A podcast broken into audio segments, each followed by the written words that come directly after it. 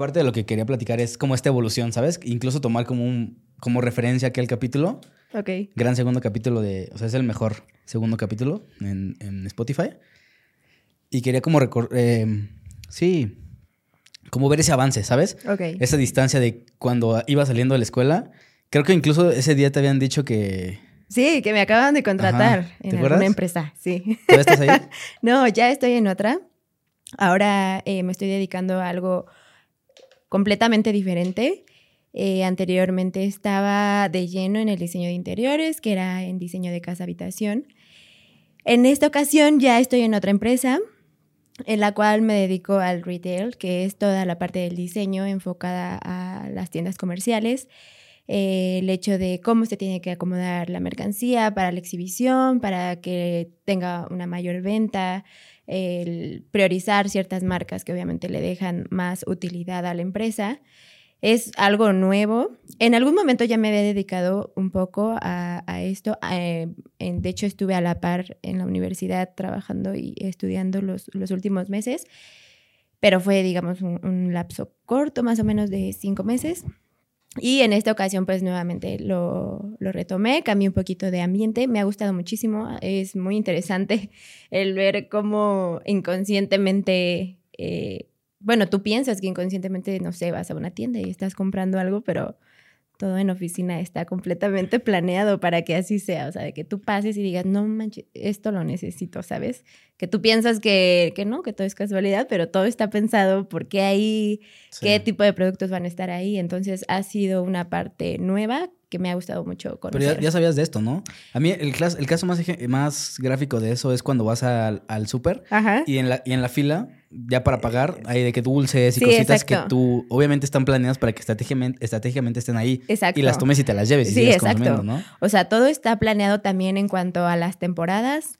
Eh, no sé, que si va a ser mundial, pues qué es lo que te ponen en la entrada, ya te ponen las pantallas, pero también el asador, que las sillitas súper cómodas, o de que si va a ser este 14 de febrero, pues el tipo de ropa interior, este, que la- las cajitas con regalos, o sea, de que ya lo que, lo que buscan las marcas es eh, que tú entres a la tienda y compres, o sea, ya vas a comprar, eh, que tampoco estés tanto tiempo en la tienda, digamos, sino que digas, ah, ok, aquí me están poniendo, yo nada más venía por unos calzones y ya también me están poniendo el regalo que, le- que, que puedo comprar, o sea, que se, ese es una venta completamente cruzada en el cual obviamente pues el cliente incrementa su ticket de compra. ¿Y cómo es ese proceso? Porque entiendo que tú tienes un espacio y que te vas ajustándolo a cada espacio, pero si hay como un template o un machote de referencia de que, ok, la entrada significa esto y, y si hay referencias o, o hay oportunidad creativa de inténtelo a ver qué, qué sale. Hay muchas referencias, hay muchas reglas que se siguen aquí en China, o sea, son reglas básicas del retail,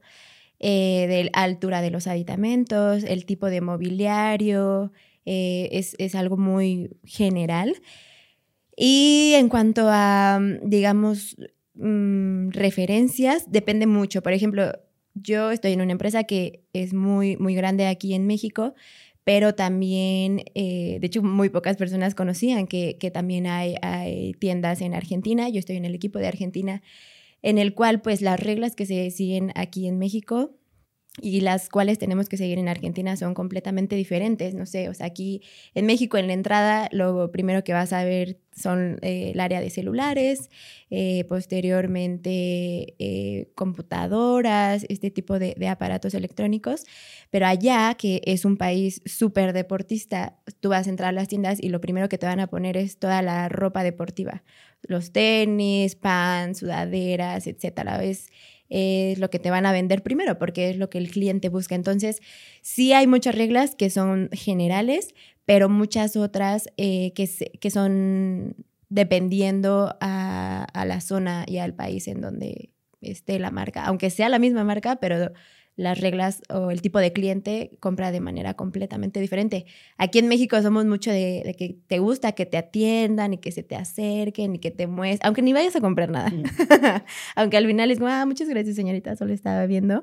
Pero, por ejemplo, en Argentina el cliente no es así, o sea, no es necesario que vayas y te acerques y que la labor de venta, él ya sabe eh, lo que va a comprar es, o sea, de hecho, ya ahí no, no es como que, ah, pase a la bodega y vaya a recoger su producto, no, o sea, ahí ya está, digamos, la mayor cantidad de productos posibles de tal manera de que el cliente se atiende solo, o sea, llega, ah, quiero esto, lo agarro, lo pago y me lo llevo, o sea, no es, no es nada igual aquí en México, o sea, sí, sí cambia mucho en, en cuanto como hasta la parte eh, del país es, es, diferente. Y hay oportunidad para, para ser creativo, porque últimamente me he topado mucho a, a profesiones o trabajos donde lo creativo es lo que destaca, ¿sabes? Como que hay muchas normas y muchos protocolos que, que siguen, pero el, el, la persona que destaca es el que es súper creativo en innovar algo y que aparte tiene, toma el riesgo de decir, güey, voy, voy, a poner esto en, lugar, en, este lugar o ahora el proceso va a ser así y es un fracaso totalmente o es una apuesta bien cañona que se replique en otros países. ¿Te ha tocado interactuar con esto? ¿Te dejan esta, esta parte creativa? Sí, afortunadamente, de hecho me encuentro justo en esta parte. Eh, aquí en México, eh, dentro de, de, las tiendas de la empresa, sí hay exclusividad de marcas. O sea, sí hay este, de que aquí está Nike, aquí está Puma y acá, etcétera. Pero allá no. O sea, allá por el hecho eh, de la inflación, pues obviamente a los proveedores no les conviene tener una exclusividad dentro de las tiendas pues, porque les cuesta mucho dinero, ¿no? O sea, sabemos que el peso argentino cambia a cada rato, entonces no se le apuesta a esta parte tanto, no se le invierte tanto. En este momento hay una marca que quiere su exclusividad, en el cual me asignaron el proyecto de hacer el diseño de, del espacio para esta marca. Ha sido un proceso bastante complejo precisamente por, por lo que comentas, o sea, se puede, obviamente tú como diseñador puedes ser lo más creativo que tú quieras, ¿no? Así que acá voy a poner unas repisas que vuelan X. Pero, pues acá, digamos, la limitante es justo la parte económica. O sea, de, oye, es que está bien padre la propuesta, pero nos va a costar mucho dinero. Y más allá, ¿no? O sea, de que el proveedor es el, el dinero. No nos han hecho comentarios, o sea, ya se mandó la, la primer propuesta. Estamos esperando comentarios, perdón. Eh, se le presentó el proyecto al área de gerencia. Ha habido algunos cambios, pero sí digamos que la limitante en este caso, por ejemplo, sí es, es la, la parte económica. Y la otra es, es un poco difícil a veces eh, presentar una propuesta que tú dices, no, es que este está súper innovador, son colgadores diferentes y es una apuesta bien padre, pero el hecho de que mm, tengan como dices, ¿no? Un machote de mobiliario, es, es un poco complicado que tal vez hasta la parte directiva te diga, ahora le va, por, por el miedo de arriesgarse a, como, no, mejor este, esto que ya estamos replicando es lo que nos funciona. Que puede ser que la idea mm, completamente innovadora funcione, simplemente tomar el riesgo de decir, bueno, va, apostémosle a algo diferente, es, es ahí como que a veces la traba de que de que es como, bueno, mm, hay, mejor hay que regresar a, a lo que ya tenemos. Oh, está bien.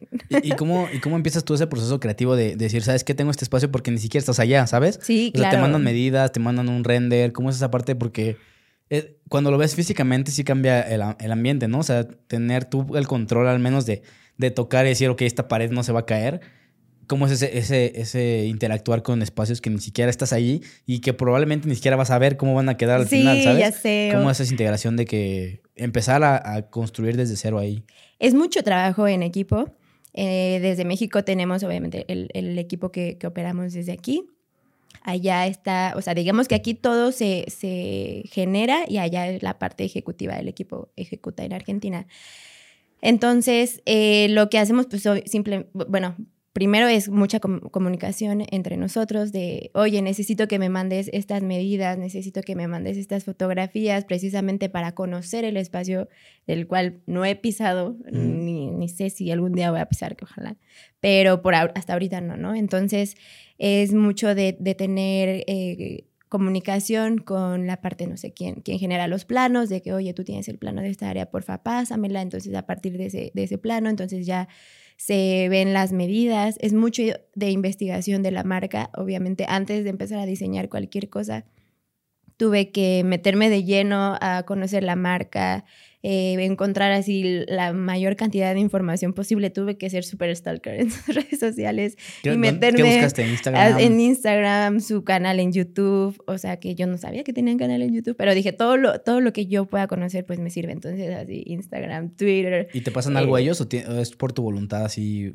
Digamos que yo como soy la, la parte de, de- de diseño, pues es como que me, me corresponde. Obviamente allá nos compartieron unas fotos de que se dieron a la tarea de ir a las tiendas de la marca y nos empezaron a mandar algunas fotografías, pero pues digamos que las fotografías eh, te, te- te- dan una cosa y yo cuando empecé a investigar, a investigar en redes sociales y en, este, y en su venta en online es completamente diferente. De hecho, hasta eso fue uno de los retos y ha sido uno de los retos que ellos en sus tiendas te comunican una cosa, pero te metes a su, a, a su página en internet y es completamente, o sea, como si fuera otra marca completamente ¿Y eso es a diferente a, la que tiene... porque no hay un- una Eh, sinergia? No, no, no es a propósito, simplemente no hay todavía un algo que esté completamente planeado. O sea, todavía no hay un branding definido. Utilizan como tres logotipos, uno en su página, otro en las tiendas, otro en sus redes sociales. Wow. O sea, sí, sí ha sido un poco de caos.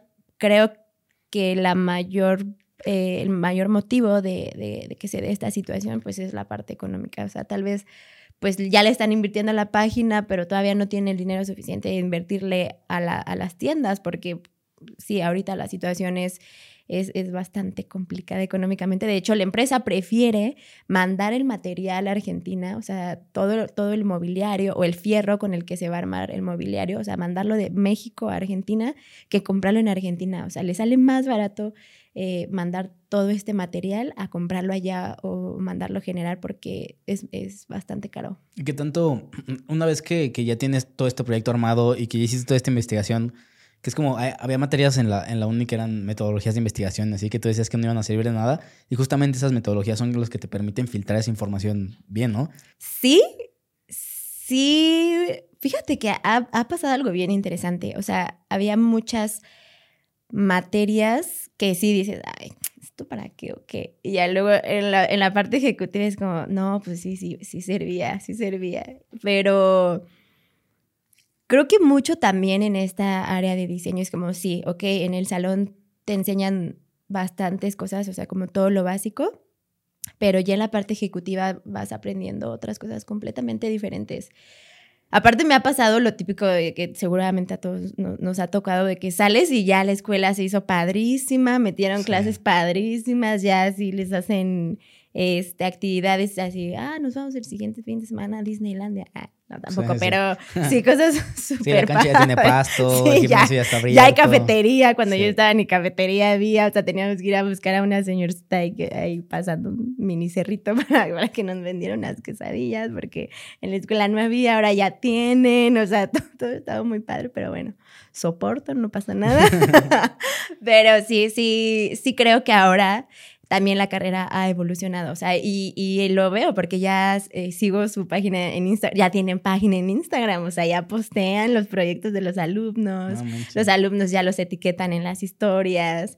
Eh, O sea, ha habido un avance bastante padre que sinceramente me, me, me pone muy feliz el hecho de que cada vez creo que la carrera está sacando a gente más preparada, o sea, que es otro reto que a lo mejor a mi generación y ahora también entiendo que generaciones atrás de mí ha sido un, reto cada vez el hecho de decir, bueno, ya salí, pero creo que todavía me falta. Entonces tengo que seguir estudiando por mi cuenta, tomar cursos, hacer diplomados. Y esta vez que te digo, he, visto como mucho el contacto en, la- las redes sociales de, la carrera, está bien padre saber que ya hay este avance en el que dices, bueno, ya salgo y me siento un poquito más seguro y preparado porque tuve una experiencia completamente diferente o más completa. Justo esa parte que te quería preguntar y, probablemente los retomemos un poquito más adelante, las habilidades que son extra a, a tu escuela y a lo académico, que creo que muchas veces aprendemos en algunos otros lados. Por ejemplo, el grupo en el que estuvimos, pues te enseñan Sí. mucho liderazgo y convivir, ¿sabes? Pero hay gente que no tiene esas herramientas y es bien clave tener esa, ese, ese destacar, ¿sabes? Porque de seguro esos proyectos ya lo hiciste, ya lo ejecutaste, ahora tienes que picharlo a alguien o exponerlo a alguien y si no tienes esas habilidades de, de supervivencia que no te enseñan en la escuela, porque la agenda no es suficiente, o sea, la las, las escuelas son, aquí está tu clase y ya no puedo hacer nada más por ti porque ya te chingaste cuatro años y medio de clases, Sí. tú apréndelo por donde tú puedas y, y son habilidades que nosotros por haber estado en algún grupo o haber estado en cierto, no sé, eh, movimiento, lo que tú quieras, las aprendiste.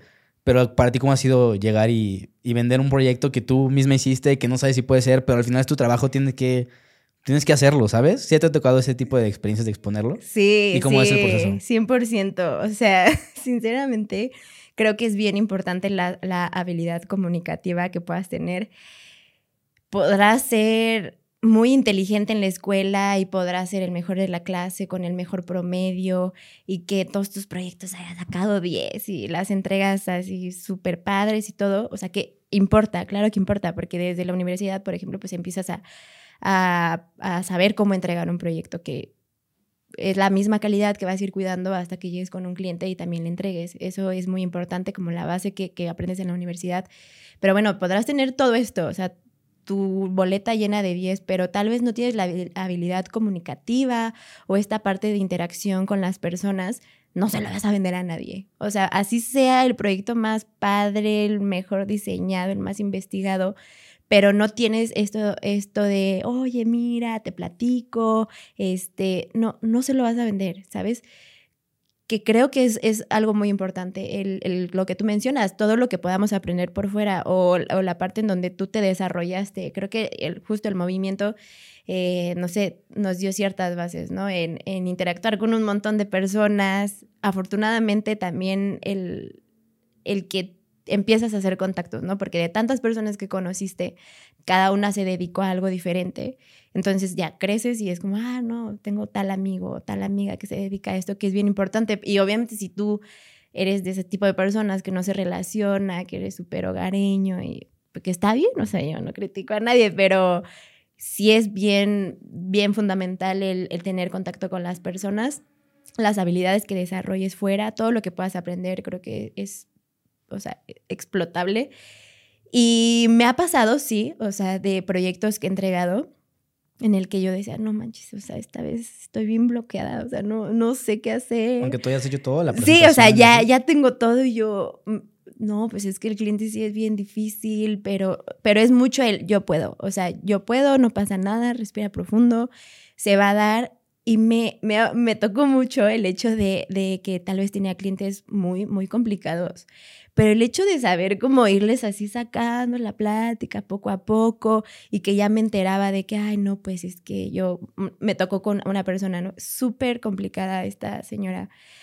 Pero yo dije, o sea, que sí se va a poder, o sea, se va a poder. Entonces, en, lo que hice la visita a su casa para el diseño y todo, y, ay, y, y que le gusta, me di cuenta que era súper religiosa, ¿no? O sea, que la señora es que todos los domingos a misa y que yo, ah, ok.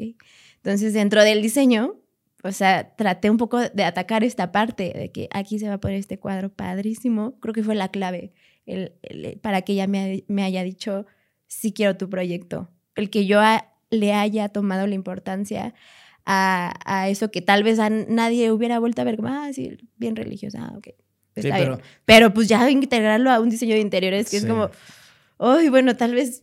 Eh, bueno, o sea, lo voy a intentar, pero el que yo haya tomado, o sea, esa delicadeza de, de decir, esto es importante para usted, lo vamos a integrar, fue lo, lo, que me ayudó a que ella sin problema me haya dicho, sí, quiero todo, compró el 100%, o sea, todo, de verdad, a veces ya me hablaba hasta, oye, necesito que me vengas a acomodar los cojines, o sea, okay. para que quede como tú me lo enseñaste en el render. Entonces, han sido experiencias que al principio, te juro, yo temblaba con esa señora de, ay, ¿cómo voy a hacer? Pero yo, no, sí se va a poder. Y ya luego de que, oye, puedes venir a mi depa, necesito que me ayudes, oye, tú, o sea, ya cualquier decisión que ella quería tomar, hasta para poner así de que aquí voy a poner un muñequito, tú dime si se ve bien o no, y es como, pues un muñequito, pero ya entonces, o sea, me veía en serio de que no, o sea, yo confío en ella y en su trabajo. ¿Y crees que esas habilidades son, o sea, se aprenden técnicamente con escuela o documentación o son más como de, pues de ser buen pedo? Porque yo últimamente me he topado mucho que te basta con ser buena onda con la gente, ¿sabes?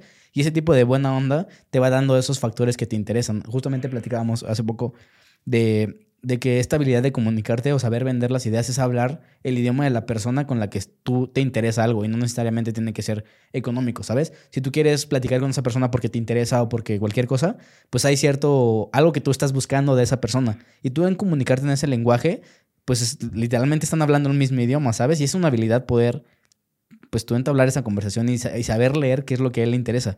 Pero no lo ves en la escuela eso, ¿sí? No, o sea, sí te dicen, oye, el, cliente siempre va a ser la parte importante, ya sabes, ¿no? O sea, lo, lo, de siempre, pero podrán enseñártelo, o sea, es más, puedes tener una clase en la que te digan, a ver, te vamos a enseñar cómo vender un proyecto, pero si tú no tienes esa habilidad, o sea, la o sea, no, no, no es como que, ah, no la tengo, pues ni modo. No, pues tal vez trabajarla, que creo que sí hay personas a las que se les da más natural que otras y es padrísimo. Creo que en lo personal considero que no me cuesta tanto trabajo, o sea, puedo llegar y le hablo hasta al pizarrón si yo quiero y me platica. Pero bueno, creo que es esta parte también desde que pues muy chica empecé a interactuar con muchas personas. Pero bueno, si tal vez dices, ok, tal no, no lo tengo nato, pero lo puedo ir trabajando. Sí, no creo que es algo que se absorba 100% en la escuela, porque en la escuela pues, te podrán decir teoría y todo, pero el hecho de que tú lo empieces a desarrollar por otra parte, eh, o, también, no sé, mucho de, de, tu infancia puede ser, ¿no? O sea, a lo mejor si eres una persona que nunca como que convivió con niños, este, o casi no salía, pues a lo mejor eres una persona más, más eh, introvertida, a diferencia, ¿no? Que si te la vivías así en la calle, que jugabas, creo que es una parte importante que en, en, la interacción que tuviste de pequeño, pero bueno, creo que nunca es tarde para, para decir, bueno, le puedo echar ganas. ¿Y cómo es esta parte de, ahora sí, de pichear los proyectos? ¿Cómo es, Me llama un buen la atención cómo es el paso a paso de que, ok, ya, ya terminé mi presentación, ¿haces un PowerPoint o algo así? Eh, pues primero, o sea, ya tienes el, espacio, las medidas, tienes la entrevista con el cliente, eh, toda la información. O Zoom o algo así? Sí las he hecho presenciales, pero también en, en Zoom o Meet o alguna plataforma de estas, eh, sí, sí, sí se han llevado a cabo, que no es un impedimento, que es ahora lo que se hace ¿no? con Argentina. Pues, no estoy ahí al lado para decir, ah, voy mañana, o ahorita necesito unas medidas, voy. Sino ya, afortunadamente, todo este, eh, esta cuestión de tener eh, diferentes plataformas lo ha hecho más sencillo. Pero bueno, ya haces la entrevista con el cliente, toda la información que tú puedas tener del cliente, o sea, la, más que puedas de hasta qué le gusta comer, su color favorito, a qué se dedica, si le gusta algún deporte, este, etcétera, es súper importante. O sea, todo lo que tú le puedas sacar así, ay, hasta X, que hace los domingos es súper importante porque tú dices, ah, ok, ya puedo tener una idea de lo, de lo que puedo hacer, ah, que le gusta descansar, ah, pues entonces acá le voy a poner un silloncito para que lea y si le gusta leer, ah, pues que la lamparita, X, ¿no? Ya, entonces armas todo el proyecto, tienes la primer, bueno, pues que, o sea, tienes revisiones con el cliente. De, ¿sabes qué? Eh, tal día nos vemos, ya sea presencial u online, y te voy a presentar el proyecto para que tú me puedas hacer cambios si es necesario. Habrá veces que Afortunadamente no me hicieron absolutamente ninguno. Es como, sí, así tal cual. Otros que sí, es como, no, mira, aquí me, me gustaría otro colorcito. Y no pasa nada, ¿no? O sea, también no es como que siempre te va a salir a la primera. Y creo que tener, tener esa humildad de decir, bueno, o sea, creo que yo considero que esto es lo más padre que se puede ver, pero no, pero tú quieres tal color, está bien, ¿no? O sea, obviamente también que quede dentro de lo que tú ya tenías planeado, pero también tener la humildad está bien, o sea, no, no tiene que ser como yo quiero que me gustaría, pero ok, no pasa nada. Si no te gusta, está bien, lo, lo cambiamos. Y ya una vez que se tiene todo el proyecto aprobado, pues entonces empiezas ya con la compra de accesorios, de mobiliario, este montaje de lo que se necesite hacer o gente que tenga que ir a trabajar al espacio y ya se entrega la presentación, sí, o sea, haces todos los renders. Eh, la manera en la que yo lo hago, sinceramente, es un PowerPoint un, presupuesto que se les presento todo en PDF. Este, no, yo, ese es mi punto de vista, no, no creo que necesites así que el super archivo en una, eh, creo que con un PowerPoint que tú tengas bien, así de cuál es tu objetivo del proyecto, tus renders que sean muy claros, los mood boards que le presentes a, los clientes, que en el mood board es la parte en donde el tablero, en donde le, le, presentas, esta es la paleta de colores para este espacio, este va a ser el mobiliario, estos van a ser los accesorios que vamos a utilizar. Porque tú como diseñador, o sea, tú cierras los ojos y, ah, no, o sea, ahorita yo ya vi montado todo, pero el cliente no, tal, no, muchos no tienen esa habilidad de necesito que me digas, o sea, y me tocó, o sea, de, mire, es que aquí está la paleta de colores. Ah, pero ahí necesito que me pongas códigos. Tal vez esos colores no se iban a usar de que para una pared, simplemente era la paleta de colores que se iba a emplear entre el tapete, que la colcha. Pero, pero para el cliente fue bien, bien complicado entender esa parte. Es como, no, necesito que me des un código para yo saber exactamente qué color es. Ok. Y yo, ok, sí, se los pongo, está bien. O sea, hay personas que se les dificulta muchísimo y tienes que tener como esa paciencia de explicarles, ok, si quieres código, ah, no hay, no hay problema. En lugar de, no, pues es que así son los colores, no, mira, no te preocupes ni los vamos a utilizar para nada, pero es, ok, si es lo que necesitas para tú sentirte tranquila y que lo entiendas, no pasa nada, lo vamos a hacer así. Entonces ya haces este, se hace toda la presentación. Te digo, no necesitas algo así, uy, del, del otro mundo. Creo que con algo más es este, menos es más. Y que sea algo sencillo, pero bien explicado, eh, es, me, me parece que es una ma- manera correcta de, de poder tú vender el proyecto y mucha parte. O, o sea, mira, vuelvo a lo mismo, podrás tener la super presentación y que la- así en una plataforma que te dé así en 3D y lo que quisieras, pero si no lo sabes comunicar, si no se lo sabes vender al cliente, pues, ah, pues muchas gracias. O sea, podrás haberte desvelado un montón de días, pero si no lo sabes comunicar y expresar, pues difícilmente Sí, no se lo van a quedar. ¿Y qué, tantas, qué tanto em, revisiones das a, a- a los clientes? Porque entiendo que también hay unos que ni siquiera saben qué quieren y justamente tú no fuiste muy claro en venderle lo que tú estabas interesado y te hacen cambios así súper minúsculos de que no, ahora esto, no, ahora esto. Sí debe haber un límite en eso, ¿no? Yo en algún momento hice, hacía contenido para, para unas redes y, y cambiaban así detalles mínimos que era revisión, tras revisión, tras revisión, tras revisión, no acababas. Y lo que terminé optando era que aquí están tres opciones y de esas no, no, o sea, no hay mezcla, no hay cambio. Elige una de las tres. Y como decías, entre más, entre más tengas límite, es más fácil elegir, ¿sabes? Porque mm, si no tienes límites, puedes elegir cualquier cosa. Y si tienes límites, pues solo hay eso y ya. ¿Qué tanto, ¿Qué tanto rango es eso y cómo lo has ido aprendiendo? Supongo que al principio sí decías, sí, debe el cambio, no hay pedo. Sí, sí, creo que al inicio sí es bien difícil tener ese límite porque, o sea, como que dices, no, es que son mis primeros proyectos, ¿cómo le voy a decir al cliente que ya no más? Y seguramente si le digo algo así, me va a decir que no, ya no quiero trabajar contigo, no sé, te haces mil ideas, ¿no? Que obviamente tú quieres quedar súper bien con tu cliente. Pero sí, sí me ha tocado de que, oye, es que ahora cámbiame. No, es que este jarroncito ya no me gustó, ponme otro y es como, pero es un jarrón. O sea, lo podemos cambiar ese día si quieres, pero eh, la, la persona lo quiere ver ahí en el render. Sí. Entonces, sí es bien importante saber, o, o ese límite lo puedes poner al principio. ¿Sabes qué? Eh, vamos a trabajar así, se va a hacer la propuesta. Este, de- a, partir de, de la primera presentación tenemos dos cambios que tú puedas hacer, o sea, do- dos, dos revisiones más y la tercera ya va a ser el proyecto final. Eso lo puedes dejar súper claro desde el inicio, me parece que también es algo súper sano, con cualquier relación, ¿no? De amistad, de pareja lo que sea, tener límites es súper importante y que las cosas sean claras. Lo mismo en lo laboral, o sea, que, que las dos partes estén claras de que, mira, ok, tú me estás contratando, pero las condiciones pues también son estas. Y mucho tacto, porque también si le, dices, no, pues mi condición es este si quieres, o sea, la actitud también pues, te van a decir, sabes que no, muchas gracias, pero sí saber, vuelvo a lo mismo, saberlo comunicar de que, oye, mira, mi forma de trabajar es esta. Y obviamente creo que también el cliente pues, es súper válido que te diga, no, pues no quiero, ah, ok, no pasa nada. Y creo que también el hecho de tú como diseñador reconocer es que no eres mi cliente también es súper importante, porque eso también me pasó en algún momento en el que me encargaron un proyecto y yo me frustré muchísimo. Y esto fue eh, en, o sea, un, un proyecto en, en Querétaro. Me, fru- me frustraba mucho porque yo decía, pero es que esto es lo más padre, pero a la persona tal vez no le importaba que fuera lo más padre, sino que tal vez lo más económico, ¿no? O sea, mira, a mí no me importa que esto sea de menos calidad. En, un, en ese momento yo estaba tomando un curso con una diseñadora que se llama Rosemary, que es muy buena. O sea, que puedo decir como que me, me dio consejos bastante padres. Este, y, y ella me dijo, sabes que Pau, no te, no, no te frustres. A ella no- lo que no le, no le interesa el, el diseño. Ella, si se ve bien, si se ve este, estético, lo que sea, no le interesa. Ella lo que quiere es que le salga económico.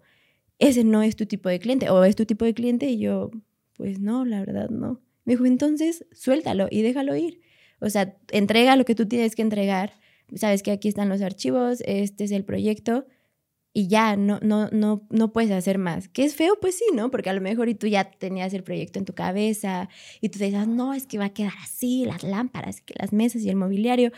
Pero si, pero si no es tu tipo de cliente, entonces no te frustres, suéltalo. Y, y es, y creo que entender eso desde un inicio también es súper importante. Ahí lo, ahí lo aprendí. El hecho de desde un inicio, a ver, ¿cuál es tu necesidad? No, que mi necesidad es esta, no sé qué. Y el yo ir sondeando y darme cuenta de, ¿sabes qué?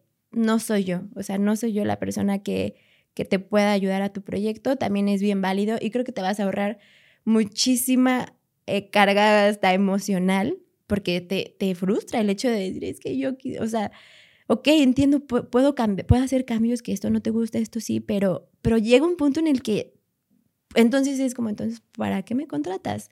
Si, si no, no, no quieres este, realmente seguir los consejos que te estoy dando, entonces, desde un inicio, tú decir, a ver, mi forma de trabajar es esta. Esta ya está definida, puedo ser flexible, ¿sí? ¿Hasta qué punto? Y si no, igual, o sea, te digo, desde un inicio hablarlo y sabes que pues conozco una persona que te puede ayudar, eh, no soy yo. Y ya, creo que es muy, muy sano también. Pero ¿cómo lo defines? Porque tú sales y lo, y lo mejor que te puede pasar es que te caigan proyectos, ¿sabes? O sea, lo que tú estás buscando es capitalizar eso, tu talento, lo que hiciste, y pues no te das cuenta tan fácil de que es algo que no, pues que no te conviene, ¿sabes? O sea, ¿cómo empiezas a delimitar hasta dónde sí y hasta dónde no? Fue, fue así, te digo, como me pasó. O sea, los primeros, o sea, sales de la carrera y tú dices, no, hombre, yo así a, a, lo que me digan, yo voy a decir que sí y, y proyecto que me caiga y hasta pues uno inocente, ¿no? De, no, esto es un nuevo reto, esto es un nuevo reto y yo, yo en puedo. Lugar de ver las red flags, dices, yo, yo me lo voy a echar. Sí, exacto. Claro. O sea, es como que, amiga, date cuenta, sí. esto no es para ti. Pero tú dices, no, o sea, yo, yo sí puedo, yo soy súper buena diseñadora. Y ojo, o sea, aquí es bien importante decir, el hecho de que tú llegues a rechazar un proyecto no define la capacidad que tú tengas como diseñador o diseñadora. O sea, el hecho de, de, reconocer, no, no, no, no soy yo para ti, para llevar tu proyecto, es bien importante y, y, que tampoco digas, no, es que si yo no saco esto, quiere decir que soy súper mala porque entonces no lo supe ejecutar o no lo supe desarrollar o no tuve la capacidad suficiente. No. Y eso es un error bien grande que me, te digo, a raíz de esto me pasó. Yo decía, es que si no lo logro, este, quiere decir que no soy buena en lo que hago y que no lo supe vender y que, no, o sea, una cosa es que no lo sepas vender, otra cosa bien distinta que, que digas, ya, o sea, así, en lugar de seguir es como que jalando esa cuerda que nada te está haciendo llaga y que te, o sea, que no te está sirviendo de nada, es como, ya, bye. Y te digo, es como aplica en cualquier relación. Sí, y te pasa mucho sales de la universidad y tú quieres así agarrar todos los proyectos posibles, pero bueno, creo que es con la práctica con la, y, con el tiempo en el que empiezas a aprender a, o, o, que defines tu estilo. ¿Sabes qué? Yo, yo, el estilo al que me voy es, no sé, voy a, a mí me encanta ser diseñadora de toda la parte nórdica y tampoco es malo de decir, ah, no, no me gusta diseñar otro tipo de estilos, es, es bueno. Que obviamente está padre, ¿no? Que también pueda ser súper versátil y decir, ah, te puedo diseñar algo art deco, te puedo este, diseñar algo súper trendy o este pop art, lo que sea, pero, o sea, está bien, pero sí delimitar de, ah, pues si se me da esto, qué padre, pues, se me da esto. Si, si me siento con la capacidad de diseñar más, lo haré. Pero es, esto es con la práctica, o sea, decir, bueno, a ver, ya, ya me latigué yo sola con este cliente, no va a volver a pasar, porque, te, o sea, es mucho tiempo perdido, mucho desgaste, como mucha hasta pleito, ¿no? Entre que, oye, pero mira, y el cliente entonces tampoco ya no está satisfecho contigo. Entonces, antes de que la, esto pueda terminar mal, creo que es importante definirlo desde un inicio y decir, ah, pues Sí. Tanto, no soy para ti. ¿Qué tanto tiene que ver, por ejemplo, los sesgos que tienes de tus gustos? O sea, supongo que tu ambiente está controlado hacia lo que a ti te gusta, ¿sabes? Y las tendencias también a lo que a ti te gusta. ¿Te expones tú a lo contrario, o sea, a, a, algo totalmente opuesto para poder tener este balance? ¿O te niches así de que no, pues es que esto es lo que hago y no me gusta salirme de aquí porque no soy bueno en eso? Te lo pregunto porque hay trabajos en los que, por ejemplo, yo soy, yo estudié una carrera y no soy muy técnico en eso actualmente. O sea, yo sé lo técnico, pero me han dicho que mis habilidades más buenas son en, lo, en la parte comercial, ¿sabes? Uh -huh. Y si eres muy bueno siendo comercial, pero aparte lo técnico te gusta, pues la mezcla es perfecta, ¿sabes? Pero no te tienes que centrar a lo técnico nada más, porque si te centras en lo técnico no eres, no eres punto que eres un 70, ¿no? Ok. Y si mezclas ambas, eres un 100%. ¿No te ha pasado a ti como tener que decir, sabes qué? Esto no me encanta, pero soy muy bueno haciéndolo y pues tengo que hacerlo, ¿sabes? Ay, fíjate que hay algo que que no me, o sea, como que digo, es que no me encanta, pero sé que se me da muchísimo y son las ventas. Ok. Entonces, o sea, desde siempre me, o sea, estuve como muy enfocada en las ventas y sé que se me da muchísimo, pero que a veces digo, es que es como, eh, justo es la parte que no me encanta hacer, pero esto es venta. O sea, el hecho de diseñar y luego sí, o sea, sí lo voy a diseñar y, que nomás me voy a quedar los diseños y ya, o sea, lo, tengo que vender. ¿Y por qué no te gusta venderlo? No, bueno, ¿por qué no te gustan las ventas, pues? No sé, como que el hecho, pues, eh, no, no, sé en realidad. A mí, lo que, a mí lo que no me gusta de las ventas, que a mí tampoco me gustan, pero me han dicho que soy bueno, es porque dejas tu trabajo, tu responsabilidad, tu esfuerzo al criterio de otra persona, ¿sabes? Y si la otra persona no empata con ellos, tu proyecto no es válido, ¿sabes? O, no avanza, o no tienes esa, esa métrica cumplida. En el caso de las ventas, ¿se vendió o no se vendió? Pero lo que yo utilizo es tener un proceso que va cumpliéndose y entonces en lugar de evaluar la meta final, vas evaluando el proceso. ¿De qué tanto se cumplió en el proceso?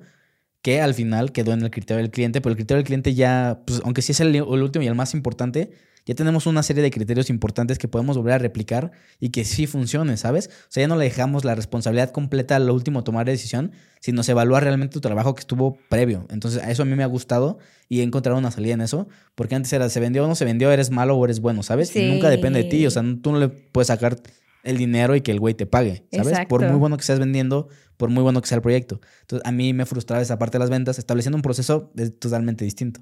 Creo que es, eso lo que dices. El, hecho de decir, ok, me gustan las ventas.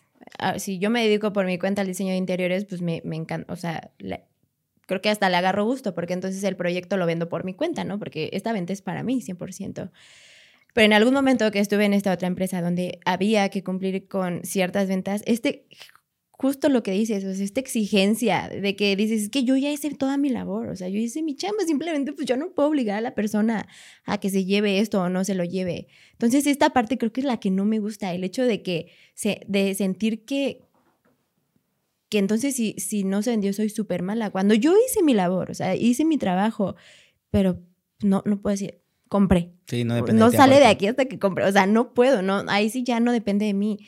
Entonces, creo que es esto, o sea, el hecho de, decir, ah, ok, yo hice mi proyecto, lo vendí porque esto es para mí, bien padre, me encanta, pero que ya, o sea, como que me, pongan el dedo de que tienes que hacerlo porque si no lo haces eres súper mala, es ahí donde digo, no me gusta, o sea, no porque no me gusta en cómo tengo que desarrollar esa venta en este lugar. Creo que sí, sí depende eh, mucho. la idea. Sí. ¿Qué tanto ha cambiado la, la Ciudad de México esta manera en la que vives? Digo, nosotros vivimos mucho tiempo en Querétaro pero salir de tu burbuja o de tu nicho para poder crecer profesionalmente. Y te digo, esto en la industria de entretenimiento es súper indispensable. De hecho, con quien estamos ahorita, tuvo que venirse a la Ciudad de México para crecer su proyecto y le adjuntó un valor extra que es la escuela, ¿no? Ah, ok, voy a estudiar allá también. Pero no es su razón principal. Entonces, la principal es, ahí está toda la industria de entretenimiento. Si quiero irme allá, o sea, pues, si quiero ser yo un profesional haciendo eso, tengo que estar ahí y rodearme de esas personas. Para ti, ¿qué tanto ha cambiado estar en la Ciudad de México, que es una de las ciudades más importantes y grandes del mundo, a diferencia del crecimiento que hubieras tenido en una ciudad como donde, vivimos. No, o sea, bueno, en primer lugar, tengo que mencionar que, he grabado que vivir en Ciudad de México me encanta. O sea, el hecho de que hay actividades todo el tiempo, lo que dices, o sea, la parte de entretenimiento, para mí es bien padre, me, me encanta, así que hay exposición en tal lado, voy. Y hay concierto en tal lado, voy. Cosa que pues no pasa en, en, Querétaro, sí, o sea, hay, hay, cosas que hacer, pero me encanta así todo el tiempo salir y conocer lugares y, y así, ah, que abrir un cafecito, ah, vamos, últimamente tengo una amiga donde, vamos, así de que, a ver, nos mandamos cafés que salen en TikTok, ¿cuál vamos a visitar esta vez? Ah, pues vamos a este nuevo, y hay un montón de cosas que hacer, me, me, me ha encantado, o sea, el hecho de... De, de, esta parte de, de, tener cosas que hacer o que el fin de semana hay muchos lugares que conocer, etcétera.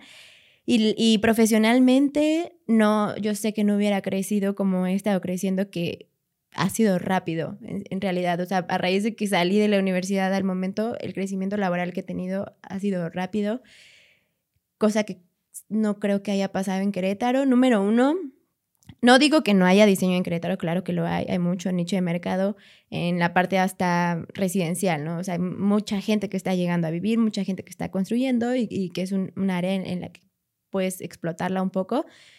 Pero, por ejemplo, ahorita que me he estado dedicando mucho como al, trabajar con empresas, ahorita que estoy en, el, en un corporativo, obviamente las oficinas no están allá, todos los corporativos están aquí en Ciudad de México. Entonces, el tener el, el puesto que tengo en, la, en, las empresas en las que he estado, que son bastante grandes, no lo hubiera tenido en Querétaro porque no están las oficinas. O sea, simplemente por el hecho de que las oficinas están aquí y no allá, es algo que allá, no sé, a lo mejor estuviera en algo más chiquito. De hecho, sinceramente no, no me veo que hubiera estado haciendo en este momento en, la ciudad de Querétaro. ¿Y cómo se consiguen esas oportunidades? Porque obviamente es estar viniendo, yendo y tocando puertas, pero ni siquiera estás en tu lugar, ¿sabes? O sea, el, el traslado es de dos horas al menos y no puedes estar yendo y viniendo, ¿sabes? O sea, ¿cómo es la apuesta de decir, ¿sabes qué? Voy a invertir tanto tiempo y a ver qué sale digo, en tu caso, ¿cómo fue esa, esa apuesta de, pues, güey, chingos madre, pasa? Porque actualmente es muy fácil eh, meterte a una plataforma y mandar tu solicitud y que chance y pegue. Pero pues no siempre es así, sería como lo más ideal, ¿no? Sí. Creo que tuve bastante, pues no, no sé, el destino. O sea, creo que lo, decreté desde el momento que yo estaba en la universidad. Yo siempre dije, yo termino la universidad y regreso a Ciudad de México. Soy de, soy de aquí, de Ciudad de México. Eh, llegué a vivir a Querétaro a los tres años, casi cuatro. Y a los 19 años fue que me fui a Guanajuato a estudiar y de los 19 yo dije, yo ya no regreso, o sea, ya no regreso a Querétaro, ya no regreso a casa de mis papás, yo termino y me voy. Entonces, pasa lo de la pandemia, terminé mis últimos meses en, casa porque ya tampoco tenía caso que siguiera rentando tres meses más que iba a acabar el semestre, entonces ya recogí todas mis cosas de Guanajuato, llegué, me esperé simplemente ahí en casa de mis papás a terminar mi carrera, que en tres meses y ya, y según yo, venía a ver a mi hermana porque yo estaba viviendo aquí. Y yo, ay, pues me voy una semana ah, de vacaciones con mi hermana y ya llego y busco trabajo, ¿eh? O sea, yo le dije a mi mamá, ya regreso y, ya le busco. Porque ella también me condicionó, o sea, me dijo, tú terminas la escuela y tienes dos meses de beca y, y hazle como puedas y así, y soporta panzona. y yo, ok, está bien. Y yo, bueno, son dos meses muy buenos. Este, entonces ya me vine, te dijo, según yo, por una semana. Y, dije, ah, bueno, voy a empezar a buscar aquí. O sea, yo dije que quería estar aquí, lo voy a empezar a hacer. Empecé a mandar currículum y empecé a buscar y así que nada, nada. Y yo, bueno, pues no, voy a, o sea, voy a seguir intentando. Y eh, ya llegó un punto en el que dije, pues no, o sea, no, no me hablan de ningún lugar. Pues me voy a regresar a Querétaro, que extraño a mis amigos, a mis amigas. Este, quiero ver a mi mamá. Y ya, pues si me hablan, lo de menos es que me regrese a la entrevista y ya. Entonces yo dije, ya, este, eh, este es la última semana que estoy aquí en Ciudad de México y el lunes me regreso. Y el viernes que me llaman, así de que, oye, tú puedes presentar una entrevista. O sea, me empezaron a hablar de varios lugares. De que, oye, tú puedes presentar una entrevista. ¿Fuiste a llevar currículums o algo así? No, todo, la verdad, todo así, en línea. Porque era estábamos en plena pandemia, entonces... también el momento histórico te ayudó. Exacto, o sea, la verdad que todo fue, todo se dio así aquí en línea, no, no estaban aceptando de qué papeles, entonces todo, todas las postulaciones eran en línea, y yo pues súper bien. Y ya así de que yo pues, veía de, ah, que solicitamos con tal y tal, y yo, ah, pues sí, sí lo cumplo, órale va. Y ya fue que me empezaron a hablar y tomé la decisión de, de quedarme en una de las empresas porque me convenían por diferentes motivos, de prestaciones y el tamaño de empresa, etcétera. Y ya, fue así, fue así como se dio. Y este cambio de empresa también, o sea, como que ya buscaba otro aire, igual, o sea, de, empecé a postular, este, recién tenía un viaje y yo, bueno, voy a disfrutar mi viaje y así me marcan cuando regrese, pues ahora le va. Y se dio también, entonces, creo que, es, o sea, como que afortunadamente no me ha sido tan duro, pero tampoco ha sido tan fácil. Ya, y, el, hecho de buscar una casa cerca, digo, la ciudad es, enorme y también cada casa, me, ha tocado estos días estar en constante, eh, con vista a varios edificios y yo veo todos los pisos y cada piso es un mundo, cada departamento es un mundo, incluso en el mismo departamento hay historias totalmente distintas, ¿sabes? Estaba viendo el otro día, creo que fue el miércoles, era un departamento y tenía como una peda y estaban con cuatro personas y después esas dos, de esas personas se movieron a un cuarto. Pero yo tenía la vista de ambos, ¿sabes?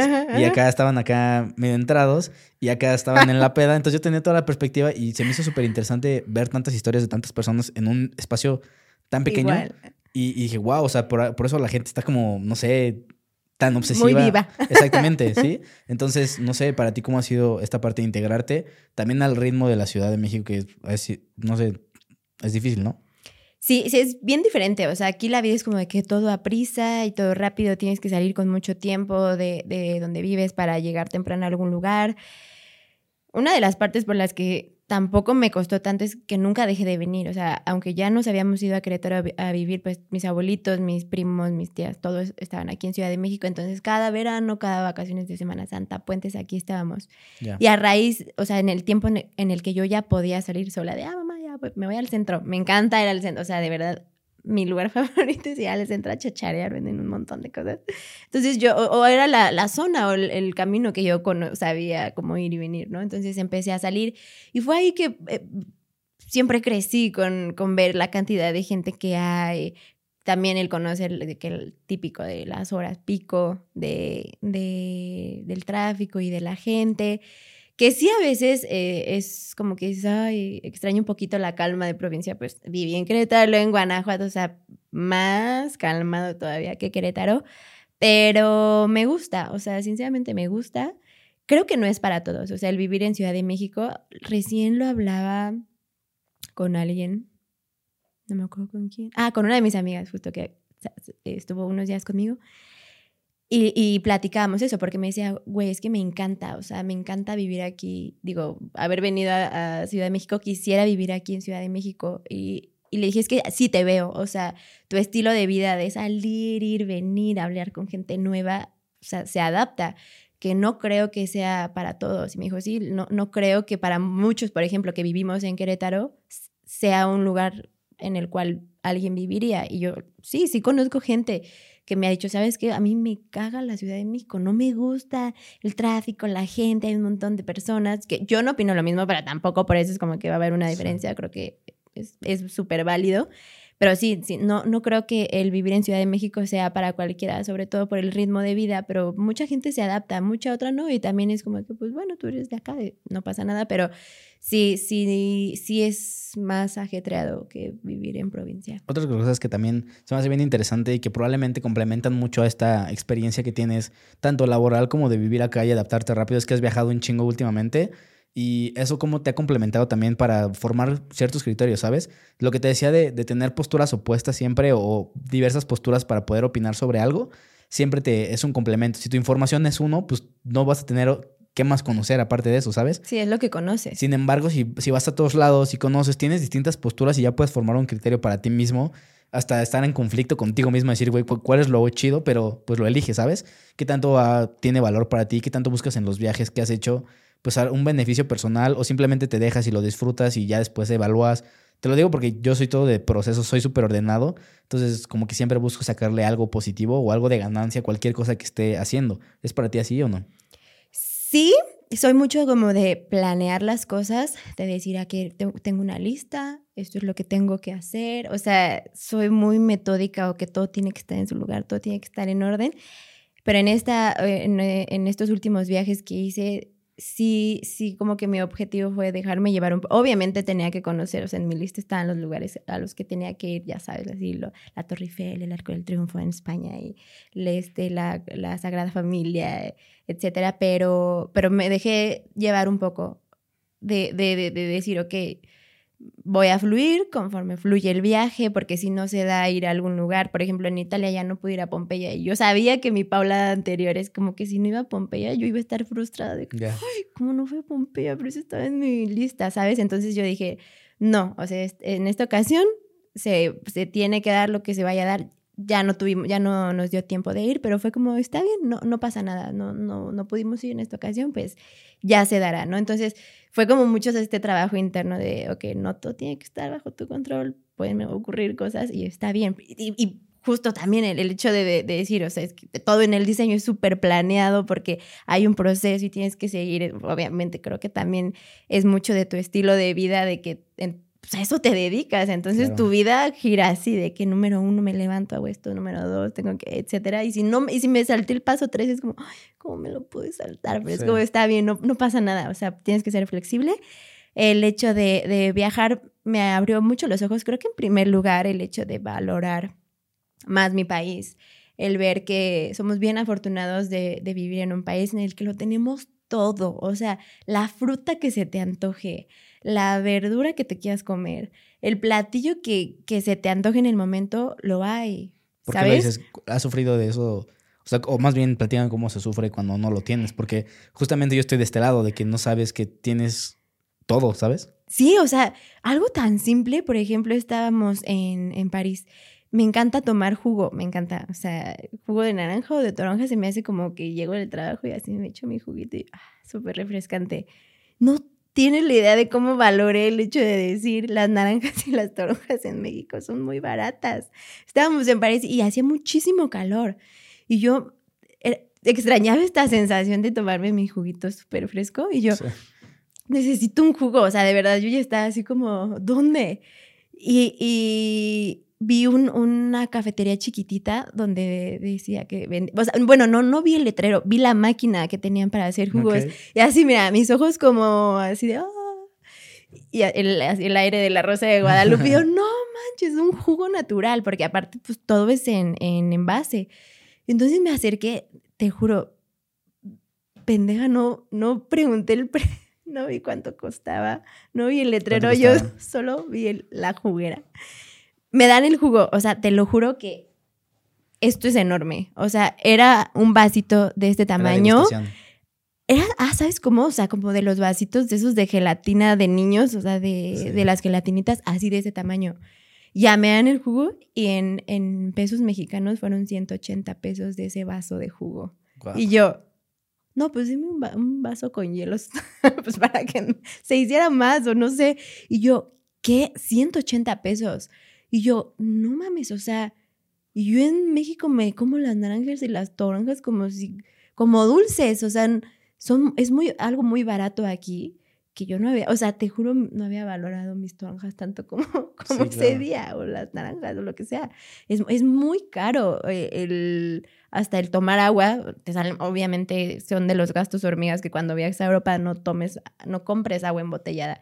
Este, nos funcionó mucho el llevar una botella de plástico, o sea, vacía, te la- es en el aeropuerto vacía si te la dejen pasar, y esa la llenamos en cualquier lugar o en las cafeterías, de que hoy me puedes llenar mi botella. Ah, claro, es un gasto hormiga grandísimo, o sea, el comprar hecho, botellas. el comprar botellas de agua, o sea, una botella de agua era así de que 4 euros, 6 euros, o sea, es... ¿Y sí, por qué? O sea, ¿por qué pasa ese tipo de...? ¿Sabes qué? Tengo la misma incógnita. No entiendo cómo siendo eh, pues, Europa, en el que el agua es gratis. O sea, tú acercas la botella a la fuente y te, te la puedes, o sea, la- abres la, la llave del grifo del, del grifo de donde sea y puedes tomarte esa agua porque es limpia. ¿Por qué el agua es tan cara? Fíjate que Tendrá que ver con la contaminación de las botellas, ¿no? Como un, re- un- una restricción de que ya no hay que hacer esto, ¿sabes? Eso no está tan chido. Puede ser, fíjate que puede ser una razón, pero impresionantemente, a pesar de que tú digas, me acerco a un grifo y abro la llave y me lleno la botella, la gente prefiere, o sea, por ejemplo, en Roma me impactó muchísimo ver la cantidad de botellas de agua que hay en el suelo. O sea, ahí sí yo, fue de las cosas que yo decía, ay, yo pensé que en México éramos bien cochinos. ¿Y ahí era barato o caro la, las No, botellas de agua? toda Europa el agua es muy cara, el agua embotellada es muy cara, pero aún así la gente prefiere consumirla. O sea, es, es enorme la cantidad de agua embotellada que se consume en Europa. O sea, en serio estoy impactada. Y ¿Qué- yo, es, gratis, o sea, vete a la fuente, pon la boca y Ya. ¿Y crees que es algo de supervivencia de los mexicanos? De decir, ok, voy a ver la manera de sí poder hacerlo. de, mm, de no consumir agua embotellada. Sí. Yo creo que en México sí, hay- sí también tenemos el problema, no sé, de tomar mucha agua embotellada, pero creo que somos más conscientes hasta por la parte económica de hoy, es que son X 15 pesos de una botella, que si me tomo dos botellas al día ya son 30, pero, eh, ¿sabes? O Ya. sea, como que dices, mejor me compro un garrafón que me cuesta 50 pesos el garrafón y me relleno la botella. Creo que hasta en esas cosas, o sea, de- pensé de, puede ser que seamos un poquito más conscientes. Sí, o y sea, aparte son como habilidades de supervivencia, ¿no? Hay en, en- en otros países y cuando te vas de viaje, ¿cuál es el, el modo superante? O sea, vas y buscas trabajo allá para quedarte tiempo, llevas el presupuesto arreglado.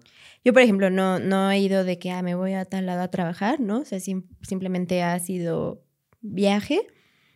Sí tengo amigos, de hecho, tenemos amigos que han hecho, es- tenemos amigos en común que, que han hecho eso de, ¿sabes qué? Pues ya me voy a otro país, buscan trabajo allá y está bien, o sea, creo que les ha ido bien. Mi manera no, no ha sido esa, no me he ido a trabajar a ningún otro país. Simplemente es como, ah, pues ahorro, este, lo que sé que se vaya a gastar en el viaje, ya juntamos el dinero y nos vamos. No somos tampoco de contratar alguna agencia, porque número uno, también la experiencia del planear el viaje nos, nos gusta mucho, a mi novio y a mí. Y el de, ah, vamos a ver, esta, o sea, hoy en la cena nos ponemos a, a, ver los vuelos y mañana este, los hospedajes y luego qué vamos a hacer. Que sí, puede llegar a un punto en el que también sea un poquito cansado de decir, ay, no, es que ya, por favor, ya me urge tener todo. Pero creo que es un proceso en el que también se disfruta como pareja el, el irlo haciendo, de que, oye, mira este hospedaje, no, mira acá, o, o que también es, tiempo, creo que de calidad en el que puedes tener con tu pareja el hecho de decir, ah, bueno, nos vamos a sentar hoy dos horas y vamos a platicar del viaje y a dónde quieres ir tú, ¿no? A dónde quieres ir tú. Entonces, número uno, creo que la experiencia de tú planear tu viaje es más padre. Y número dos, pues creo que gastas más en agencia, porque obviamente la agencia tiene que tener una, su, ganancia. su ganancia. Entonces, si tú dices, quiero aprovechar al máximo mi dinero, pues creo que la mejor opción es este planearlo tú por tu cuenta. Ya. Ahorita que hablabas específicamente de Sammy, te pregunté por él cuando, cuando sí. llegaste. ¿Cómo es esta vida de, de adaptarse a, a, vivir en pareja y hacer planes juntos y crecer, incluso profesionalmente juntos y que sean uno mismo, wow, wow? Porque cuando van a Querétaro desde que viene Paola y Sam, ¿sabes? O sea, y, y vamos a verlos y, y, etcétera, ¿sabes? O sea, se vuelve una comunidad o se vuelve algo mismo, pero pues el día a día no es tan fácil, ¿sabes? O sea, ¿cómo ha sido para ti? Entiendo que en, en Guanajuato tenías roomies y probablemente ¿qué tanto influye el haber vivido antes con, con gente y tener tu criterio de, de, límites, tus propios límites, a estar ahora con pareja? ¿Qué tanto influyó eso, sabes? En Guanajuato, pues sí, viví con tres roomies. Bueno, o sea, algunas estuvieron cambiando. Con una de ellas fue de que desde que entramos a esa casa, salimos juntas de esa wow. casa y fue bien padre. Este, dos, así hubo algunos cambios y ya las cuatro que terminamos, al menos estuvimos, creo que año y medio, o si no, dos años, o sea, igual, de corridito. Y tuvimos una convivencia bastante sana. El hecho de que nos apoyábamos todas. Claro que cada una tenía su forma de ser. O sea, ya sabíamos cuando una llegaba estresada, así de que sáquense, no, no, no quiero que me hablen, ya déjala, ¿no? Ya se le pasaba y ya salía de su cuarto, ya, ¿qué pedo? Vamos a convivir, que, que unas cervezas o, ah, pues hay un café para cenar, lo que sea. El, el hecho de entender la personalidad de cada uno fue muy importante. Y sí influye eh, al momento de, pues ya, ya no son tus roomies, o sea, ya, ya vives con tu novio. Entonces, en esta ocasión creo que lo, lo que aprendí pues es eso, ¿no? Como la tolerancia al, a decir, no es igual a mí, o sea, no tiene el, o sea, no, no va a hacer las mismas cosas que a mí me gustaría que hiciera, ya sabes, de que, ah, que el vaso va acá, no, es que va aquí, ¿sabes? O sea, sí, sí ayuda el hecho de empezar a convivir con otras personas, o sea, de empezar a vivir con otras personas, sí creo que es fundamental. Eh, pero en pareja, pues obviamente también es, es diferente, porque pues ya no son tus amigas, o sea, ya no es de que si te quiero te hablo y si no quiero no te hablo, es aprender a, a también comunicar el, sabes que hoy me siento un poquito estresada o casi no quiero hablar, me duele la cabeza, lo que sea. No solo llegar e ignorar, ¿sabes? Ya, Tener esa comunicación de, de, temas incómodos, a mí se me hace, eh, cuando hay una plática de temas incómodos, es cuando el crecimiento se solidifica, se solidifica, ¿sabes? O cuando el crecimiento lo ves a diferencia del día de ayer. Si toda la comunicación es normal y son temas comunes y jajaja, no siento que haya un avance, ¿sabes? Siempre, siempre va a haber problemas y esas conversaciones incómodas son los que te dan el upgrade, ¿sabes? Sí. Y también exponerte a eso, ¿sabes? Porque puedes cagarla preguntando de que, oye, ¿qué pedo con esto, sabes? Y puede terminar muy mal o puede terminar muy bien arreglándose. O sea, es una apuesta súper arriesgada. ¿Te ha pasado a ti ese tipo de conversaciones así incómodas? Sí, sí, sí hemos tenido como este tipo de, de conversaciones incómodas. Creo que la primera es el hecho, pues, de, de que él es de, de una cultura diferente. Él nació en Canadá, entonces, obviamente, pues, la forma de vivir allá y aquí es bien, o sea, dos mundos completamente opuestos. O sea, mi personalidad es como que, que me digan las cosas así. Bueno, como mexicanos somos súper sentidos, ¿no? De que, ay, no, sí. no me digan las cosas tan fuertes. Y por ejemplo, allá son muy directos, es como, está pasando esto, ¿sabes? No, tal vez la manera no es de que te estén atacando, pero entonces imagínate, o sea, una sentida y el otro súper directo, es como, ay, no basta. O sea, entonces, este tipo de, como de, de empezar a, a decir, ok, yo entiendo que tú seas así, yo entiendo que cada quien tiene su forma de ser, pero vamos a, a poner un punto medio. Entonces, ok, yo no me voy a sentir tanto, yo también entonces voy a tratar de decir las cosas un poquito. Tampoco nos podemos cambiar, porque eso creo que tampoco es sano el hecho de querer cambiar a tu pareja, porque entonces es como, no, no, no vas a hacer que tu pareja haga el 100% de las cosas que tú quieras hacer. O sea, creo que como dices, no, no, es, no, no es un crecimiento. El crecer es decir, ok, reconozco que en esto tal vez puedo ser un poquito flexible, lo voy a trabajar. Ok, este va a ser nuestro punto en medio. Y precisamente es lo que ha funcionado, o sea, el, hablarlo, el oye, ¿cómo te sientes? El, eh, por ejemplo, hasta cuando vamos a salir a, comer, ¿no? Este, oye, yo, decidí la vez pasada, te toca a ti. No, pero ¿qué se te antoja? No, pese a lo que se me antoje, te toca a ti. Ah, pues órale, va, que justo nos pasó hoy en la mañana, ¿no? De que, no, yo, yo escogí la vez pasada, no, pero en lugar de, no, que tú qué quieres, no, que dume, no, es que no, o sea, es un rollo de nunca acabar, entonces terminas peleado, que la que tú quieras, lo que sea, es como, no, mira, yo escogí la vez pasada, ¿qué se te antoja aquí, a ti? Ah, pues tal, ah, pues ya, o sea, es aquí, oye, ya la siguiente me toca a mí. Y creo que ese tipo de cosas son las que te ahorran un montón de desgaste, o sea, de, de que siempre la, la típica discusión de, ¿qué quieres hacer hoy? No, pues no sé, ¿y tú? No, pues no sé. Entonces es como, bueno, a ver, ¿qué podemos hacer los dos? Ah, pues yo quiero ir al cine, ah, pues hoy vamos al cine, la siguiente vez tú quieres ir a andar en bici, pues órale, no, yo no, no quiero, pero pues ah, que también es sano decir, oye, la neta, hoy no se me antoja, y decir, bueno, va, ahora, hoy te doy chance, también es bueno. Es lo que te iba a decir, hasta dónde estiras la, estiras la liga, porque hay veces que o, uno tiene las mismas experiencias, no sé si Sam ya había vivido antes con alguien, y no tener ese, esa experiencia, ah. o sea, con roomies, vaya. ah, sí, sí, sí. Que no tener esa experiencia son bloques en tu mente que no tienes desbloqueados, no sabes cómo cómo es vivir con otras personas, ¿sabes? Sí. Y a la hora de que alguien ya lo sabe, te puede comer, ¿sabes? Literal de que pues avasalla y te pone las reglas y se impone, pero pues ahí no estás no está siendo balanceado, pero mientras él tiene esa experiencia, tú estás soportando, ¿sabes? Sí, sí, y luego ya se puede hacer el balance. Pero mi, mi pregunta es como, ¿dónde estiras la liga? ¿Hasta dónde ya es obsesivo? ¿Y hasta dónde te puedes dejar tú también que te guíen para no cagarla?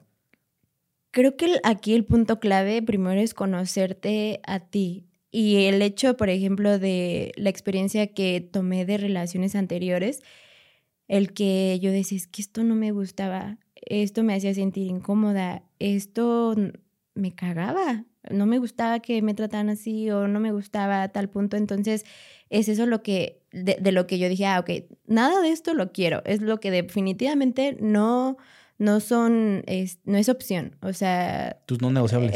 exacto, se me fue la palabra. Estos son mis no negociables. O sea, no, no va a haber opción de, de, no sé, de, no va a haber flexibilidad en mentiras, en que me escondas algo, etc. O sea, eso no. El hecho de, de tener, es como, ok, esto es lo que de plano ya no quiero en mi vida, entonces me gusta que me traten así, me gusta tratar así. Obviamente también tener la humildad y decir, güey, pues yo también creo que puedo mejorar en esto, o sea, yo creo que también la pude cagar en esto, entonces lo voy a solucionar, creo que a lo mejor y un ejemplo así, este, que cada uno tenga su espacio, que es algo que me ha encantado en mi relación, el hecho de, de que sí, somos pareja, pero no, no nacimos pegados, o sea, no, este, él antes de mí tuvo una vida yo antes de él también tuve una vida. Entonces el hecho de decir, ah, oye, es que voy a ir con mis amigas, ah, sí, vete. Oye, es que me voy a ir con mis amigos, ah, vete. Ah, que me voy de viaje con mis amigas, con mis amigos, ah, está bien. Y sabemos que no va a pasar nada. O sea, existe la suficiente confianza de que solo es un viaje, ¿sabes? O sea, a comparación de que no, y qué tal, qué hace, qué conoce. No, te lo juro, no, nunca me ha pasado por mi cabeza. Y entonces es, ah, o sea, regresando a la pregunta de hasta dónde puedes permitir, es hasta donde tú sientas que sea sano, hasta donde a ti te haga sentir bien o mal, el, el, o el, reconocer de que eh, tal vez me estás invitando con tus amigos y yo neta no tengo ganas. Y el cómo lo toma también la, tu pareja. El, si él me dijera, no, es que como crees, yo ya te había invitado. Es como, menos, o sea, ni menos voy a ir. Pero el hecho de que la respuesta sea, ah, bueno, no te preocupes, me hubiera gustado que vinieras conmigo, pero si estás cansada, lo entiendo. Es como, ah, o sea, ¿sabes? O sea, creo que es hasta, hasta el punto en, cómo te haga, cómo te sientas. Porque las personas hacen cosas, tú decides si te afectan o no, pero el cómo te sientas con cierta eh, respuesta que te da tu pareja, creo que es el punto clave de, de decir, Ah, por- por- por- o sea, volviendo al ejemplo de que ese día, ¿no? Tal vez yo no quise salir porque me sentía cansada. Y la respuesta fue, no te preocupes, no pasa nada. Ah, pues ya sé que la siguiente ocasión es como, ¿me entendió? Ok, creo que yo la siguiente vez puedo ser un poquito más flexible. O sea, como que un estira y afloja a decir, no, no quiero. Y la siguiente, no, tampoco quiero. Es como, ah, pues él ya me dijo, no pasa nada. La siguiente vez tal vez me, no sé, me duele un poquito la cabeza, no tengo tantas ganas. Pero puedo hacer el esfuerzo de ir porque ya también me dio chance. Como, ah, no, Claro, sí. Yo, yo lo atribuyo 100% al, a la comunicación. O sea, para mí la comunicación lo es todo siempre. Incluso si te vas un poquito más atrás de la comunicación, o sea, el, el establecer los conceptos de cada una de las palabras, no, bueno, no literal cada una de las palabras, pero las palabras importantes, definir qué representan para cada uno. Por ejemplo, respeto para ti, qué es respeto, para mí, qué es respeto, Exacto. ¿sabes? Y llegar a un punto en común. Porque al final tú vas a decir, oye, respétame, y tú no tienen el mismo criterio de respeto Sí. pues ahí está la, la- la disonancia, ¿sabes? Incluso en comunicación, o sea, para mí comunicar es saber dónde estás todo el tiempo y para ti puede ser Exacto. obsesivo, ¿sabes? Sí, sí, sí. Entonces, empezar a establecer esos conceptos súper básicos, incluso hasta el mismo amor. O sea, para ti, ¿qué es que yo te dé amor? No, pues para mí que me des amor es Sí, que me sirvas el café en las mañanas y para mí que me abraces todo el tiempo, ¿sabes? sí. Pero si no establecemos esa comunicación y ese común acuerdo en conceptos, si no se hace así, va a valer madres todo el tiempo. Y fíjate que algo, hay algo bien interesante en lo que dices, o sea, que justo es esta parte de que a mí me gusta que me, o sea, de- el, el tema, ¿no? De los cinco lenguajes de amor, ¿no? Que a mí tiempo de calidad, a ti que palabras de amor, regalos, etcétera, ¿no? Pero está la parte también negativa en la que tampoco te puedes aprovechar de eso. O sea, por ejemplo, si el hecho de decir, ah, es que mi lenguaje de amor es los regalos. Y, y luego la, o sea, no sé, tu pareja sea bien tóxica, ¿no? De que, ah, pero se la va, o sea, nos vamos a pelear o, o voy a ser súper grosero. Al fin ya sé que le gustan los regalos, Ya. ya sé por dónde le voy a llegar, de que, no, aquí te doy el regalo, perdóname. Y como ya, o sea, ya saben, o sea, ya saben de que, bueno, está, bueno, está bien ya. Ya me diste la bolsa que tanto quería, está bien, no pasa nada. Creo que también es tener mucho cuidado con eso. O sea, el, el, el, el darte cuenta de esa red flag, o sea, de, ok, o sea, él ya sabe cuál es mi lenguaje de amor, pero no puede ser posible que lo esté utilizando de esta manera, porque no es como que llegue un día cualquiera y, ay, mira, me acordé de ti. No, es como, o sea, ¿qué pedo? Porque no más después de un pedo, o sea, de un problema o que hiciste algo, llegas y me das, o sea, el regalo que tanto quería o, o me, da- me haces eh, el desayuno que tanto te había pedido en un año y no lo hiciste hasta que tuvimos una discusión. Creo que eso también es súper importante da- darte cuenta de tu pareja cómo está utilizando tu lenguaje de amor, o sea, lo está usando, lo está utilizando de manera correcta o lo está usando de una Sí, forma venenosa. Maquiavélico y persuasivo, de que Sí. a, a- en su, a su favor, ¿sabes? Sí. O sea, el, el objetivo no es satisfacer tu, tu bienestar, sino el mismo quedar bien contigo. Exacto. O sea, sí, sí es muy importante, así que escúchenlo bien. Ah, o sea, dense cuenta de, de este punto. Y, y también tú darte cuenta de, yo lo estoy empleando de manera correcta, o sea, tal vez el lenguaje de amor de mi pareja es, son este, actos de servicio, pero ¿cómo le estoy dándole esos actos de servicio? O sea, realmente sí lo estoy haciendo de una manera consciente, de corazón, que me nace. O nada más lo hago como que después de que, no sé, de X problema o, o como que siento que ya andamos medio mal, ya, ahora sí le va a hacer un acto de servicio como para ahí emocionarlo o emocionarla. O sea, es como también uno ser eh, consciente de, de esa forma. Y creo que es algo muy sano el, el que empleemos este tipo de cosas de manera correcta. Ah, ok, pues le gusta que le hable bonito. Lo va a hacer diarios, porque si, si realmente amo a mi pareja, no me va a costar decirle diario, ay, te amo, eso es súper impor- importante para mí. Sí, claro, o tener ciertos detalles, ¿sabes? Aunque no sea tu lenguaje natural, Exacto. eventualmente vas a ir trabajando eso. Algo de lo que sí me gusta platicar mucho a mí es que es- so- estas son etapas en las que vas como primero sabiendo qué, qué lenguaje hablan los dos, después se vuelve como una etapa, una etapa de estabilidad y después eventualmente vas cambiando. Digo, eres una persona, no eres la misma que estaba hace tres minutos, ¿sabes? Sí, Entonces sí. se vuelve una parte de como de, de recalcular, es la palabra. Recalculas otra vez conceptos, pero es darte esos tiempos y saber que todos son ciclos. Para mí, todos son ciclos. Estamos aquí y termina este ciclo y empieza otro. Y, saberlo tú como eso es súper importante. Y en una pareja más, o sea, durante tanto tiempo, tienes que estar cambiando constantemente. La persona que conociste ya no es la misma persona con la que estás desde hace un chingo de tiempo. Entonces, después de un largo plazo considerable, es como de, güey, vamos a recalcular. qué Sí, vamos a darle un refresh a la ¿Te ha pasado relación. eso? Eh, um, sí, sí creo que puede pasar, sobre todo en las etapas, ¿no? En las que estábamos cuando nos conocimos, pues la- prácticamente yo salía de ¿Cómo la- ha sido este refresh? de eh, um, O sea, el ¿qué cambia? ¿Qué cambia? ¿Replantean conceptos o... inve- in- in- ¿Cómo se dice? Em, ¿Hacen nuevas cosas o...? Creo que ha sido, número uno, lo que ya mencionamos de la comunicación. Número dos, el ir creciendo juntos.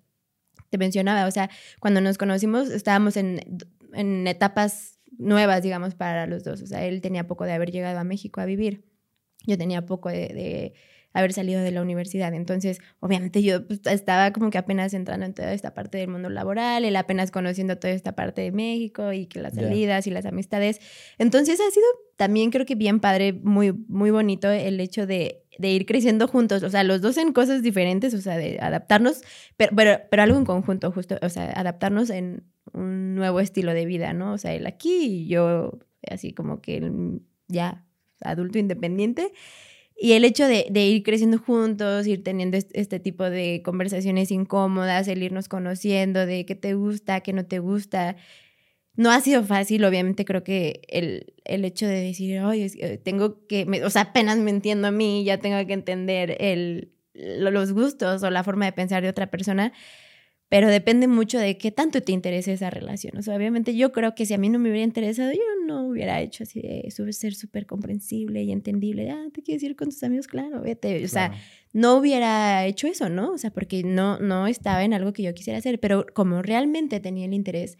Y creo que es algo bien interesante desde que empiezas a salir con una persona. ¿Cómo te ves con esa persona? O sea, no, no estoy diciendo como que ya la primera cita, no, hombre, ya me veo casada con hijos. O sea, no. Simplemente el cómo te hace sentir esa persona, cómo te, que se adapta a tus amigos, o sea, como que las green flag, ¿no? O sea, convive con mis amigas, convive con mis amigos, es adaptable, este, o sea, me ha pasado algo súper chistoso de que pues luego ya preguntan más mis amigos por él y yo, oye, ¿qué pedo? a mí me conoces de hace más.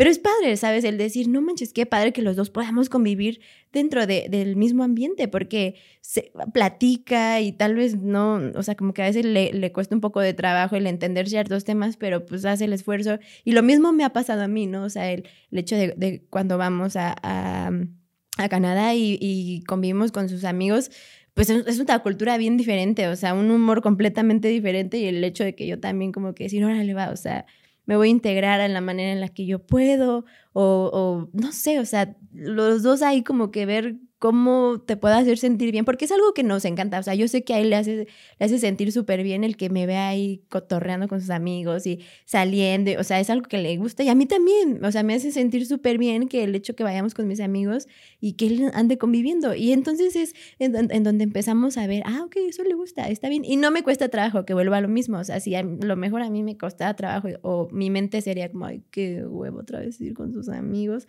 creo que entonces no es mi lugar.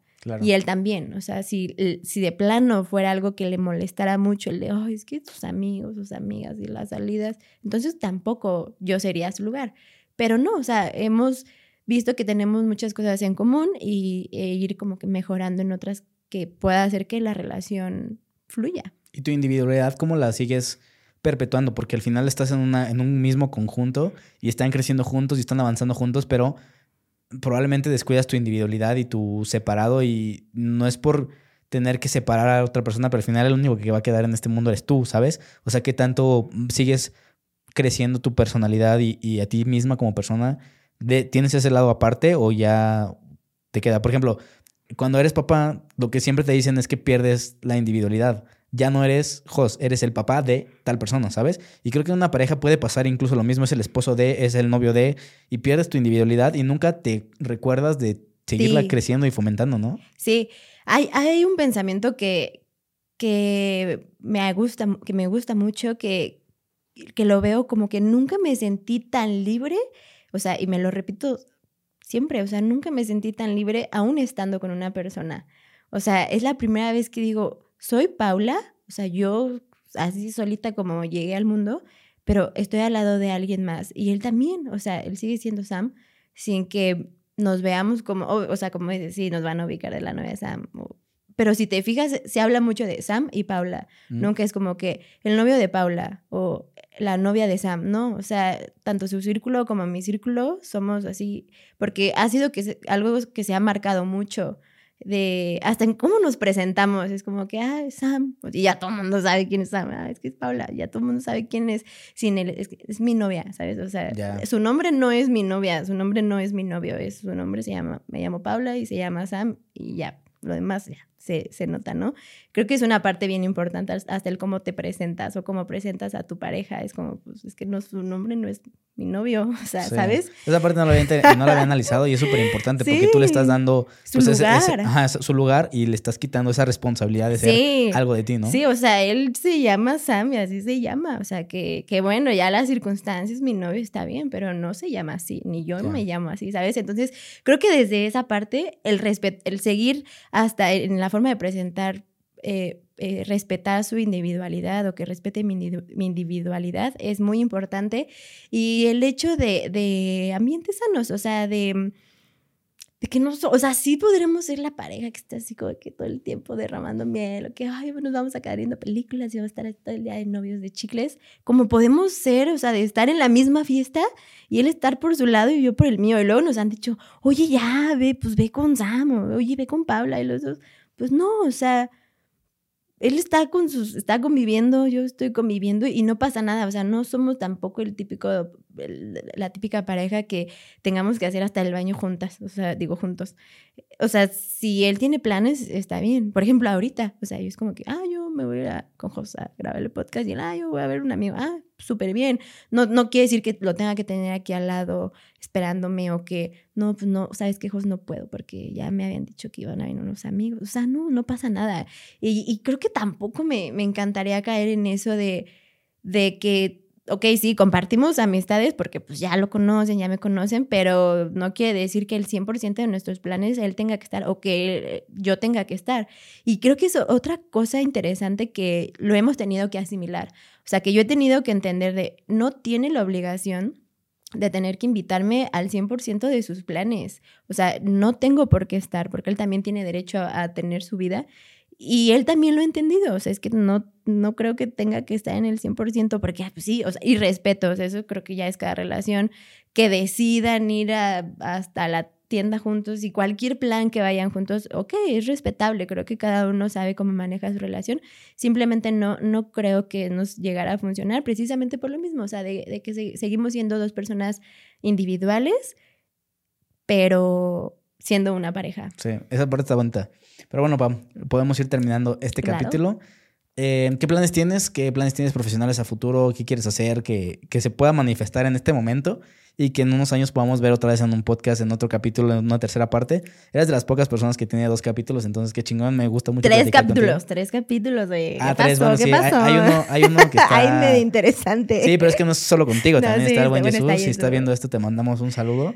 Eh, Tercer capítulo, sí es cierto. Y, quiero que haya más, ¿sabes? O sea, que manifestemos cosas aquí y lo veamos más adelante. Pues de los planes que sigo teniendo, es, bueno, hasta ahorita creo que como que me he estado dando el tiempo de tampoco así de apresurarme. O sea, creo que las cosas, muchas cosas en mi vida se han dado de una manera tan rápido que ahorita digo, ok, necesito ponerle tantito el freno porque todo ha fluido así, de que una cosa tras otra y de que el trabajo y que la pareja y que no sabe, o sea, es como ahorita, al menos este 2023, es como quiero relajarlo un poquito, o sea, de, de que se sigue, seguir avanzando, pero poco a poco, o sea, hasta ahorita mi plan es seguir en esta parte del retail, quiero seguir aprendiendo, me gustaría en su momento trabajar con una marca eh, pues un poco, digamos, más elite, bueno, elite, entonces, ahorita es como, voy a, quiero absorber y aprender todo lo que pueda. Quiero este, hacer algunos diplomados que he visto bastante interesantes.